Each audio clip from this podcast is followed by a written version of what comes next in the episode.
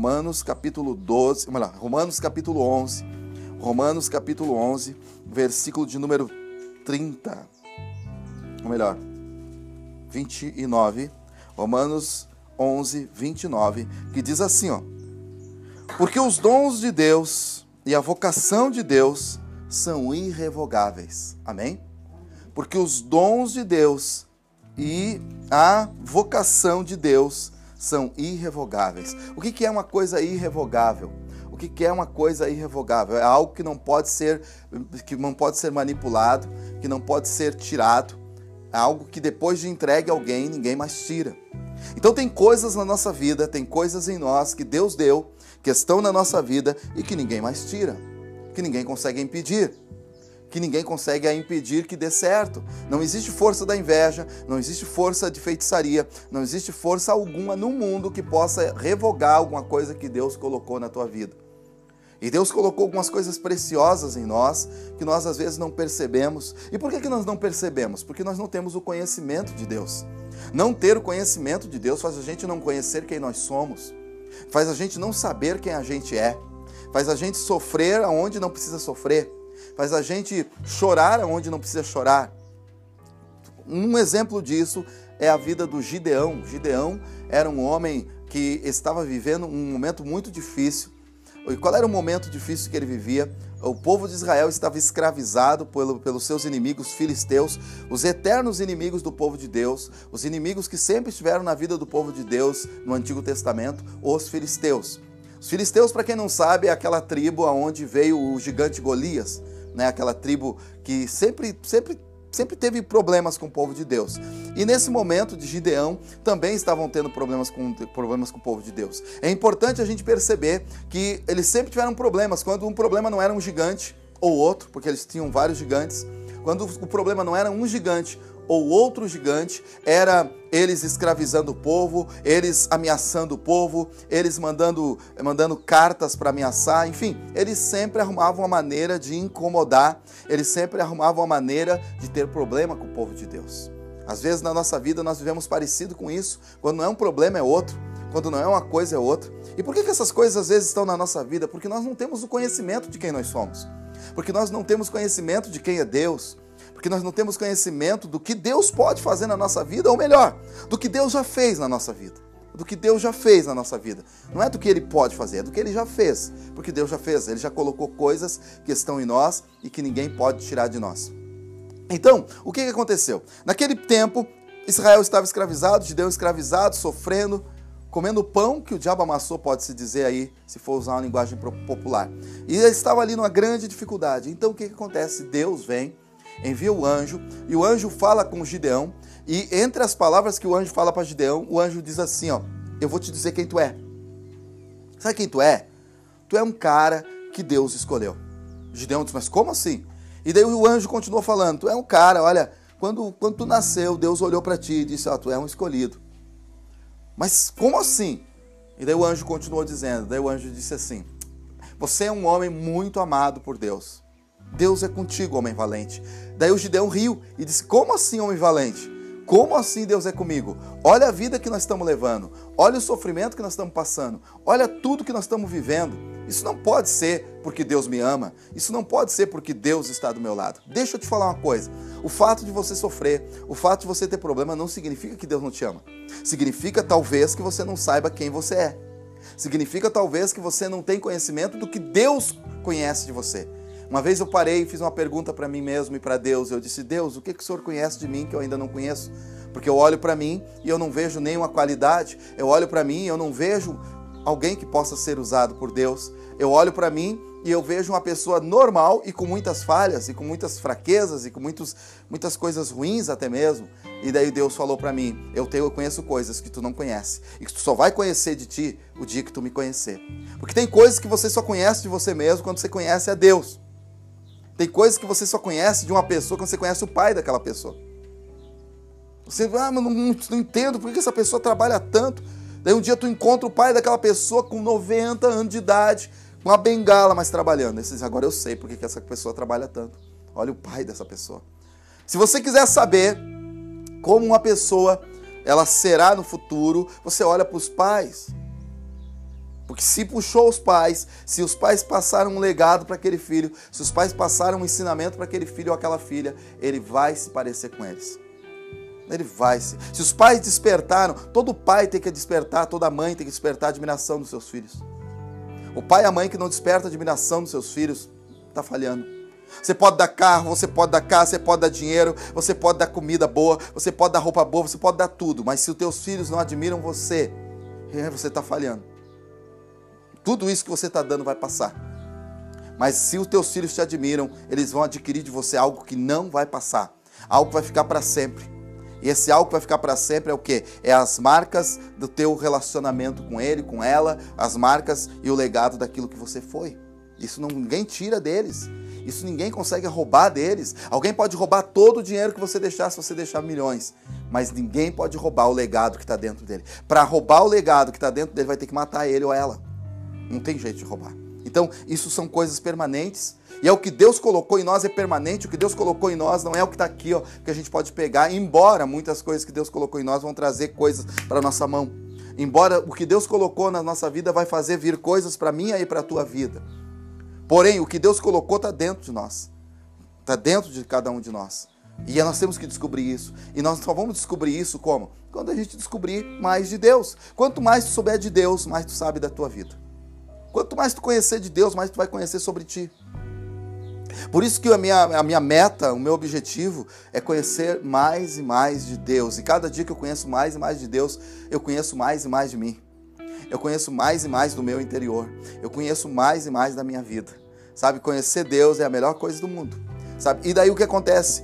Uh, os filisteus fizeram tudo aquilo, Gideão estava ali, não sabia bem quem era. Daí o anjo disse: Mas tu é isso e tu é aquilo. E Gideão disse assim: Mas me prova que eu sou isso e sou aquilo. Se tu prova, então, se tu me prova isso, então deixa, deixa assim, ó. Deixa eu ir me despedir, deixa eu ir fa fazer algumas coisas que eu tenho que fazer. Me dá uma prova de que o Senhor Deus é comigo. E Deus deu as provas para ele. Deus ele prova quando ele coloca algo na nossa vida. Gideão sai dali e vence os filisteus com 300 homens, uma coisa que humanamente seria impossível, porque o exército dos filisteus eram de, de, quatro, de, de, de muitos milhares de pessoas. De, agora não me lembro o número sim, mas eram muitos milhares de pessoas, 32 mil pessoas me parece. 32 mil pessoas foram vencidas por quê? Por quem? Por 300 homens. Isso quer dizer o quê? Que cada um desses homens ele teve a força que ele não conhecia de vencer mais ou menos de 100 a mil homens. Cada um desses homens. Amém? Cada um desses homens conseguiu vencer 100 homens. Eles nem sabiam que eles tinham essa força. Eles nem sabiam bem direito que eles eram. Sabe que eu vou dizer para vocês assim, ó. Um exército de fortes, liderados por um fraco, vai perder uma batalha por um exército de fracos liderados por um forte. Tudo é a liderança. Quem lidera a tua cabeça? Quem é que lidera o teu coração? Quem é que está na tua cabeça? Quem é que está liderando você? É, é um forte ou é um fraco? O que lidera a mim é mais forte do que tudo. O que me lidera é mais forte que tudo. Eu decidi caminhar a trilha dos fortes. Eu decidi ser líder e ser líder forte. Amém? Eu não procuro um exército de fortes. Eu procuro uma liderança forte. Então, quando Deus está liderando a tua vida, as coisas vão para o lugar. E essa palavra ali que está dizendo ali, que está dizendo o seguinte: ó, quando você descobrir que Deus colocou na tua vida, o que Ele entregou para ti, e Ele já te deu, você vai começar a vencer. Porque o que Deus te deu é irrevogável, ninguém pode resistir, ninguém pode impedir, nada pode fazer não dar certo, vai dar certo. Em nome de Jesus. Amém? Quando você entende, olha, Deus me Deus está na minha vida e Deus está na minha vida para me abençoar. Seja aqui em Coxilha, seja em Lagoa Vermelha, onde eu moro, seja em Passo Fundo, onde eu trabalho, seja em Carazinho, Tapejara, Porto Alegre, seja onde for. Não importa o lugar. Não importa o lugar, importa é o que Deus colocou na minha vida e eu sei que está na minha vida. Amém? Vou contar para vocês uma historinha para terminar, para a gente não alongar essa palavra. Mas tem uma historinha que conta de uma mulher. E essa mulher, ela ganhou, o filho dela morava na Itália e ela, então, o filho dela manda uma passagem de navio para ela ir para Itália, naquela época de navio, né? Para Itália. E ela pega a passagem para ir para Itália. E ela disse assim: bah, essa viagem vai durar 15 dias. Quase, quase, quase meio mês. Então eu vou fazer o seguinte, eu vou eu vou eu vou fazer muita comida. vou guardar muita comida, vou armazenar, vou carregar minhas mochilas de comida. E eu vou fazer essa viagem, não vou gastar porque eu não tenho nem condição de gastar na viagem. Então ela pegou, encheu as mochilas de comida, levou junto um travesseiro, um cobertor, tal, para ela dormir no convés do navio, tal. Daí lá no meio da viagem, lá ela estava viajando, já fazia um dia. De repente, na hora do almoço, todo mundo foi para o restaurante do navio e ela foi para um canto do navio. E um marinheiro viu ela ir para o canto do navio e o marinheiro chegou para ela e disse assim: Senhora, a senhora não vai almoçar? Ela disse: Não, não vou almoçar porque eu vou almoçar sim, mas eu vou almoçar aqui porque eu trouxe aqui umas frutas, eu trouxe aqui uma comida para me comer na viagem. Coitado do meu filho, mandou a passagem para mim e se esforçou para mandar a passagem. Eu, estou indo assim sem condições, mas eu tenho comida aqui. Ele disse: Não, só um pouquinho, deixa eu ver a sua passagem. Daí ela disse: Mas por que você quer ver a, sua, a minha passagem? Ele disse: Não, porque nesse navio todo mundo que compra passagem nesse navio, juntamente com a passagem, vem o direito à hospedagem nos, nos, nos cômodos do, do, navio e vem o direito do almoço, café e janta. Então deixa eu ver a sua passagem. Se a senhora tem passagem para esse navio, a senhora já veio com almoço, café e janta. Isso se chama provisão, né? Isso se chama provisão. É o que vem junto com a viagem que tu está fazendo. Você está numa viagem. Sabe qual é o teu, teu, destino? O teu destino é uma vida eterna. Você não parou para pensar isso. Você pensa que o destino é aqui, né? Quer ficar aqui para sempre? Quer ficar aqui nessa terra para sempre? Eu não quero. Eu não estou aqui para isso. Amém? Eu estou aqui para viver uma vida boa nessa terra, sim. Para viver uma vida boa nessa terra. Para comer o melhor dessa terra. Para provar o melhor dessa terra. Para vestir o melhor dessa terra. Eu estou aqui para isso. Você também. Amém? Tá? Porque isso faz parte da nossa passagem. Isso faz parte da passagem que Deus comprou para nós. Jesus comprou uma passagem, colocou na nossa mão e disse: nessa passagem você tem direito a uma vida abundante. É a proposta de Jesus para você para essa viagem. Você aceitou a viagem, então você vai viver a vida abundante. Amém? Agora, o que aconteceu? Quando aquele rapaz viu isso, ele disse: Não, a senhora tem direito a comer, dormir e usar tudo que tem nesse navio. A academia do navio, usar a piscina do navio, usar tudo que tem nesse navio.